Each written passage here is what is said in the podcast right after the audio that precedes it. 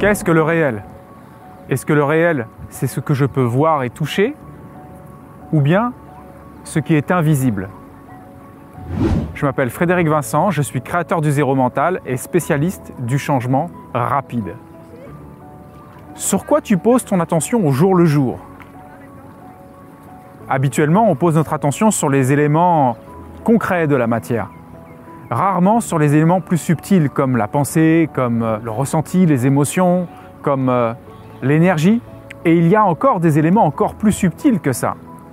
En fait, si tu prends n'importe quel élément de la matière et que tu le regardes avec des yeux beaucoup plus précis que les nôtres, si tu prends un microscope, tu vas t'apercevoir que dans chaque élément de la matière, ce ne sont que des atomes.